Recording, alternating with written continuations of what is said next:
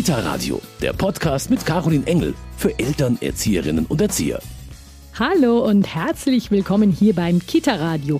Mein Name ist Caroline Engel und ich freue mich, dass Sie wieder bei uns dabei sind, wenn sich die nächsten 20 Minuten alles rund ums Kind dreht. Geht's Ihnen auch so?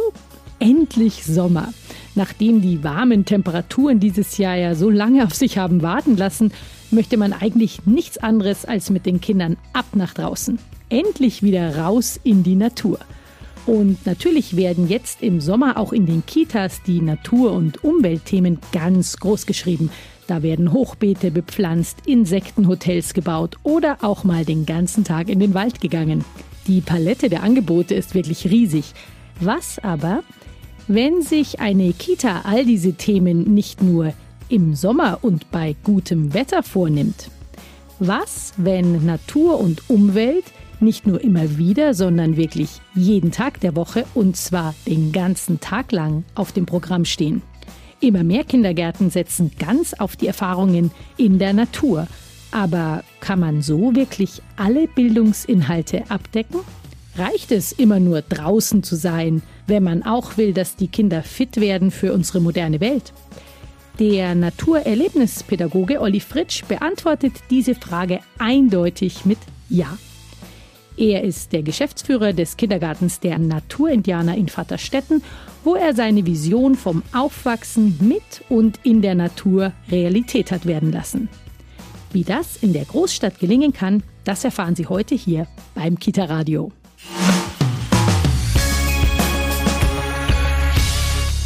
Kindern die Natur nahezubringen. Das war es, was den studierten Geografen Olli Fritsch bereits sehr früh interessiert hat. Für ihn selbst stand das Studium der Geographie nie im Widerspruch zu diesem Interesse. Im Gegenteil.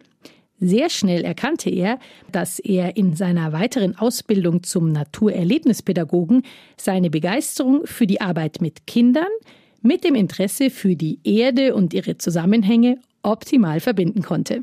Sagen wir mal so, ich bin von meiner Lebenseinstellung her, bin ich eher so ein Generalist, sage ich jetzt mal. Ich habe dann aber nach dem Abitur mir überlegt, was kann ich machen und ich finde, das Studium, was das alles zusammenfügt, ist das Studium der Geografie. Weil bei Geografie, da geht es um Menschen, da geht es um die Erde, da geht es um die Zusammenhänge auf der Erde und das hat mich sehr interessiert. Hab dann aber auch schnell gemerkt, okay, da fehlt mir was. Und dann ja, habe ich mir da äh, kurz eine Auszeit genommen, habe eine Fortbildung zum Naturerlebnispädagogen in der Schweiz gemacht und habe da gemerkt, dass zum einen die Arbeit mit Kindern mich total begeistert und die Arbeit in der Natur mit Kindern eben. Weil als Geograf und Landschaftsökologe habe ich ja die, die Ausbildung und das interessiert mich auch von klein an. Und habe mir gedacht, okay, das ist eine Kombination, Kindern die Natur und die Zusammenhänge beibringen, aber nicht in der Schule als Lehrer, sondern wirklich draußen im Umfeld über, über Projekte.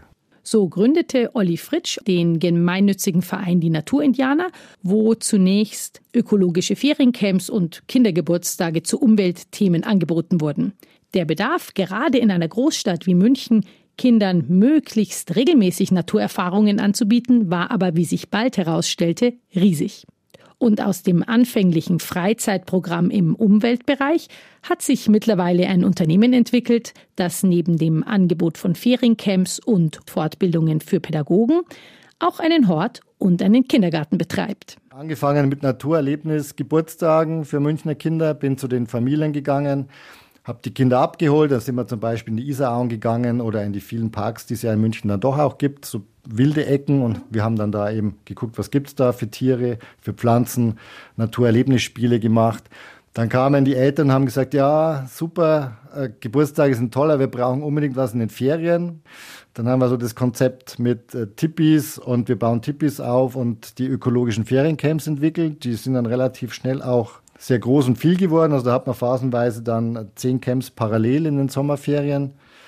Und dann sind die Eltern eben wieder gekommen und gesagt, ja, Ferien ist super, aber wir hätten schon gern auch was noch nach der Schule. Kann man da nicht irgendwas machen? Und dann haben wir halt 2011 war das in, in Haar den ersten Naturhort gegründet mit auch eben Tippi, Bauwagen und waren an der Schule und sind dann eben nach dem Unterricht, nach den Hausaufgaben sind wir ans Tipi gegangen und haben dann eben noch Projekte zur Nachhaltigkeit gemacht. Und dann hat man eben auch das Angebot hier in, in Vaterstetten. Da hat die Gemeinde ein, ein Grundstück mit einer alten Villa geerbt.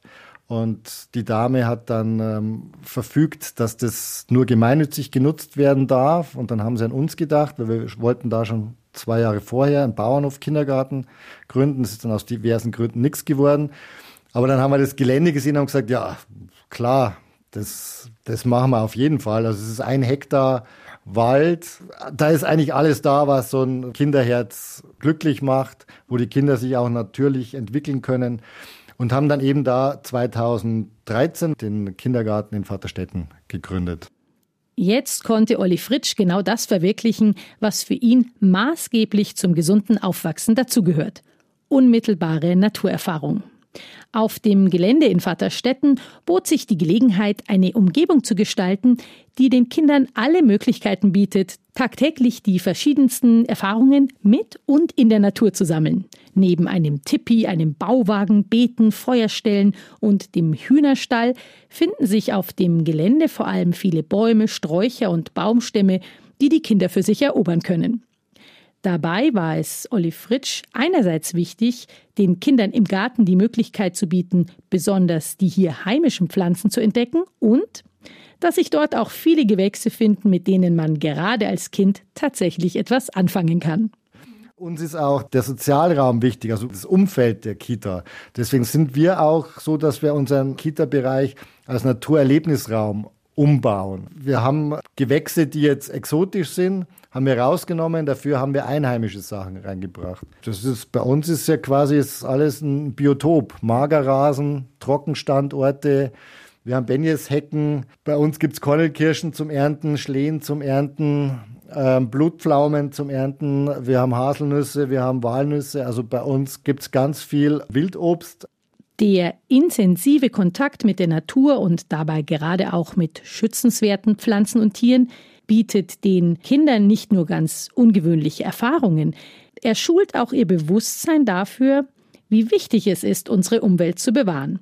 So werden schon die Kleinsten ganz selbstverständlich zu Naturschützern. Wir haben zum Beispiel die Natternkopf-Scherenbiene. Das ist eine Wildbiene, die ist vom Natternkopf abhängig. Das ist eine Wildpflanze, eine zweijährige. Die blüht total schön blau, ist eigentlich schöner als eine Zierpflanze. Aber wenn praktisch dieser Natternkopf da nicht wächst oder verschwindet, dann verschwindet eben auch die Natternkopf-Scherenbiene. Und wir haben eine Natternkopf-Scherenbiene hier, ganz viele sogar. Und das wissen auch die Kinder. Und die schützen dann eben die Natternköpfe, wo andere Kinder sagen, das ist wer Unkraut, das wird jetzt ausgerissen. Und solche Zusammenhänge möchte man eben den Kindern mitgeben. Erfahrungen in der Natur zu sammeln bleibt in diesem Kindergarten aber nicht nur einer von vielen Bildungsinhalten. Es ist vielmehr so, dass die Natur selbst den gesamten Kindergartenalltag bestimmt. Und genau das ist es, was laut Olli Fritsch die Kinder für ein gesundes Aufwachsen brauchen. Kinder brauchen die Natur. Kinder wachsen in der Natur. Das Gehirn bildet sich auch erst, ist meine Meinung, so richtig aus, wenn Kinder wirklich natürlich aufwachsen, wenn sie mit Natur, mit Blumen, mit wilden Ecken aufwachsen. Und ich finde, das wird auch in den meisten Kitas viel zu viel aufgeräumt und man sollte wilde Ecken machen. Es gibt so viele Pflanzen, die toll sind, wie die Weiden, wie die Haselnuss. Die, da können die Kinder auch mal Stöcke abreißen, die wachsen wieder nach die brauchen das auch. Und ich würde mir wünschen, dass die Kita-Landschaft in Deutschland sich so entwickelt, gerade was das Freigelände anbelangt, dass da wirklich viel mehr wild sein darf. Und die Kinder auch gar nicht angeleitet werden müssen, sondern wichtig ist für die Kinder, dass sie das wilde Sein, dieses Steinzeitgehen, das, wie ich finde, jedes Kind und jeder Mensch in sich hat, dass sie das eben ausleben dürfen. Neben dem täglichen Kontakt mit der Natur geht es dem Team des Kindergartens der Naturindianer aber auch immer wieder darum, das eigene Handeln zu hinterfragen und auszuloten, wie ein möglichst nachhaltiger Umgang mit unserer Umwelt auch im Kita-Alltag machbar ist. So wird großer Wert darauf gelegt, den Kindern einen möglichst nachhaltigen Lebensstil in der Kita vorzuleben und sie dabei auch immer wieder selbst mitzunehmen, zum Beispiel wenn es darum geht zu entdecken, woher das Essen eigentlich kommt, was sie da täglich auf dem Teller haben. Wir haben uns eben den, den, Schwerpunkt gesetzt, dass wir mit den Kindern zusammen überlegen, wie ein zukünftiges Leben aussehen kann. Dass man eben sein eigenes Verhalten immer überdenkt, dass man guckt, was hat mein Verhalten für mich in meiner kleinen Welt für Auswirkungen, aber wie wirkt sich's auch aufs große Ganze aus? Was hat mein Konsumverhalten für Konsequenzen? Welche Ressourcen nutze ich? Wie gehe ich aber auch mit meinen Mitmenschen um? Da geht es auch um die Gewissensfragen und Werte. Wie möchte ich mich verhalten? Wie möchte ich mit der Umwelt umgehen? So dass ich sagen kann, okay, wenn ich abends ins Bett gehe, habe ich ein einigermaßen gutes Gefühl. Dann gibt es natürlich auch Sachen wie, wo bekomme ich meine Lebensmittel her? Wo kaufe ich ein? Ist mir es wichtig, was die Kinder essen? Ähm, soll es bio sein? Soll es regional sein? Soll es saisonal sein? Baue ich es vielleicht sogar selber an, dass die Kinder die Vielfalt im eigenen Garten entdecken, dass sie wissen, wie lange so ein Radiesel braucht, bis es groß ist und nicht, wenn man es einsät, sich die Kinder mit dem Stuhl hinsetzen und warten, dass es Radiesel explodiert und sagen, so heute Mittag gibt's Radiesel. Das ist dann halt so, dass klappt nicht. Und das finde ich aber wichtig, dass die Kinder eben diese Zusammenhänge erfahren. Und es gibt viele Kinder, die zu Hause keinen Garten haben, die halt nicht wissen, wie das Gemüse wächst, wo das Essen herkommt. Selbstverständlich kommen aber auch Inhalte nicht zu kurz, die auf den ersten Blick erstmal gar nichts mit Umweltbildung zu tun haben. Denn auch die Verbindung aus Natur und moderner Technik ist für die Kinder besonders spannend. Also wir haben zum Beispiel auch einen Vater, der war da und hat so Makrofotografie gemacht, also praktisch hoch aufgelöste Fotografie. Und da haben wir eben Bilder gemacht. Die Kinder haben die Motive ausgesucht, er hat die Fotos gemacht. Unsere Bergmolche zum Beispiel haben wir den, den Kopf ganz groß und da konnten halt die Kinder von den lebenden Tieren, die bei uns im, im Kindergarten leben, konnten sie halt dann wirklich sehen, wie die im Detail ausschauen egal welches Angebot ansteht. Am Ende geht es immer wieder darum, die Kinder dazu zu ermutigen, selbstständig ihre ganz eigenen Erfahrungen zu machen und dabei natürlich ihre Neugierde und Kreativität anzuregen. Denn viel mehr braucht es gar nicht, so der Erlebnispädagoge. Uns ist es wichtig, den Kindern die Fantasie anzuregen, die Kreativität anzuregen. Deswegen sind wir auch Spielzeug reduziert und deswegen haben wir da draußen in unserem Kindergartengelände ganz viele Stöcke, Steine, was auch immer. Und mit den Sachen bauen die Kinder ihre Fantasie, Burgen, Autos, eigentlich alles kann man mit den Sachen bauen. Und das ist uns wichtig und eben auch den Eltern das mitzugeben, dass ein Kind gar nicht so viel gefördert wird, sondern dass man das Kind einfach sein lassen muss und spielen lassen muss. Und das Kind, das lernt durch Spielen. Also man muss auch nicht, ist meine Meinung, ich weiß, da ecke ich sehr an bei vielen Eltern, das Kind muss nach dem Kindergarten nicht noch ins Ballett gehen oder zum Musikunterricht oder was weiß ich, was es noch alles gibt. Weil in einem guten Kindergarten kann das Kind seine Talente, bis es in die Schule kommt, denke ich mal, so wie es halt das Kind gerade braucht und wie es gerade in der Entwicklung dasteht, kann sich das Kind die Sachen, die es braucht, holen und ausüben. Und so stelle ich mir halt eben auch einen idealen Kindergarten vor. Natürlich kennt auch Olli Fritsch die Frage danach, ob die Natur allein denn reicht. Nicht wenige Eltern haben heute ja das Gefühl, ihren Kindern immer noch mehr und ausgefallenere Bildungsangebote machen zu müssen.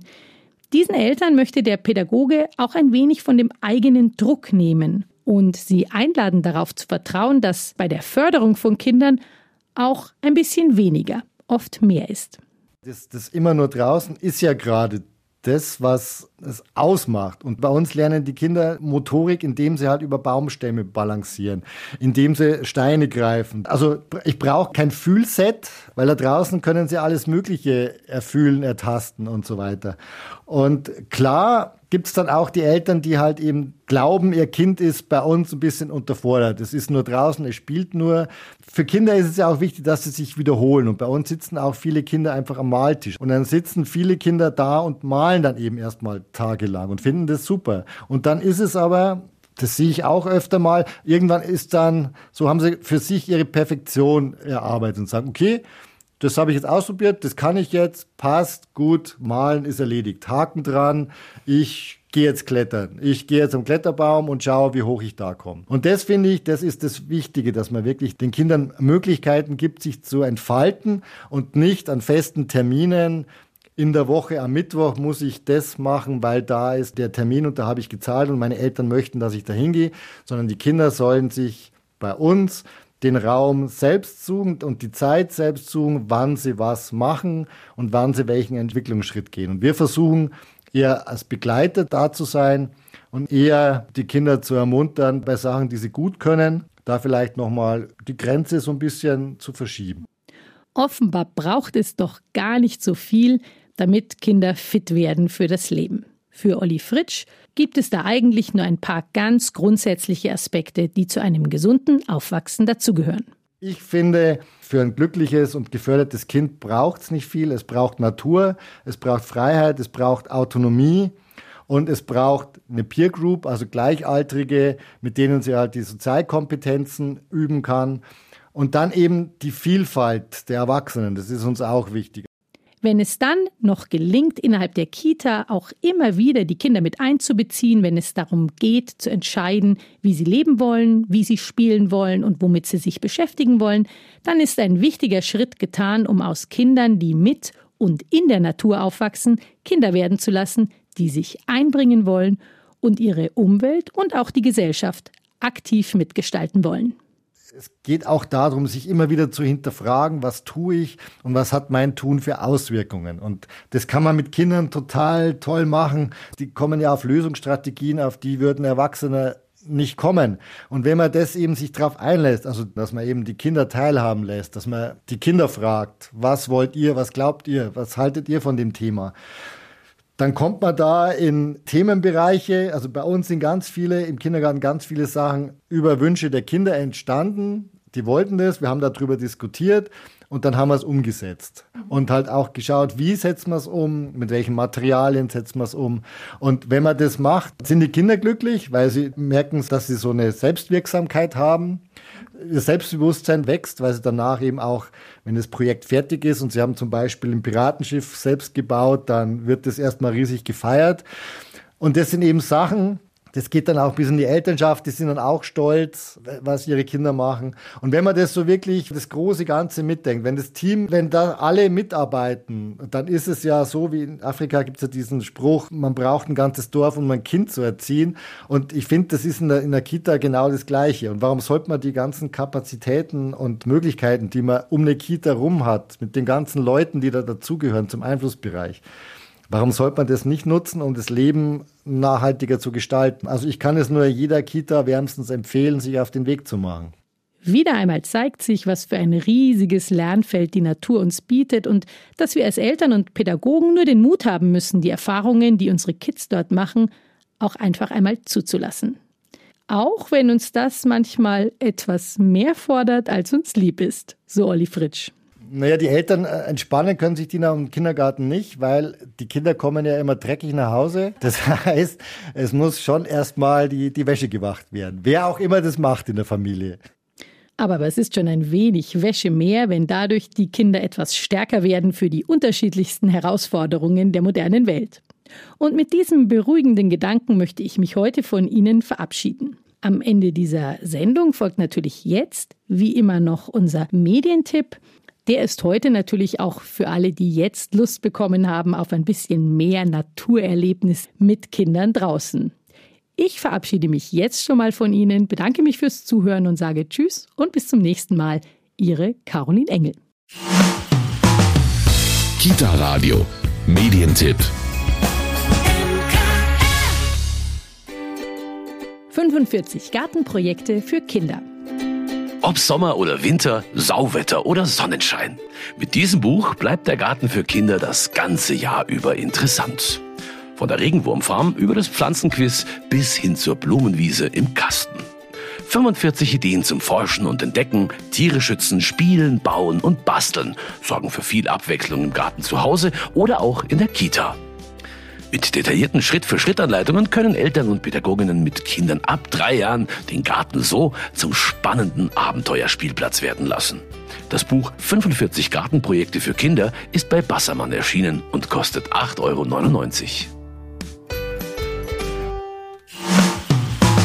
Kita Radio, ein Podcast vom katholischen Medienhaus St. Michaelsbund, produziert vom Münchner Kirchenradio.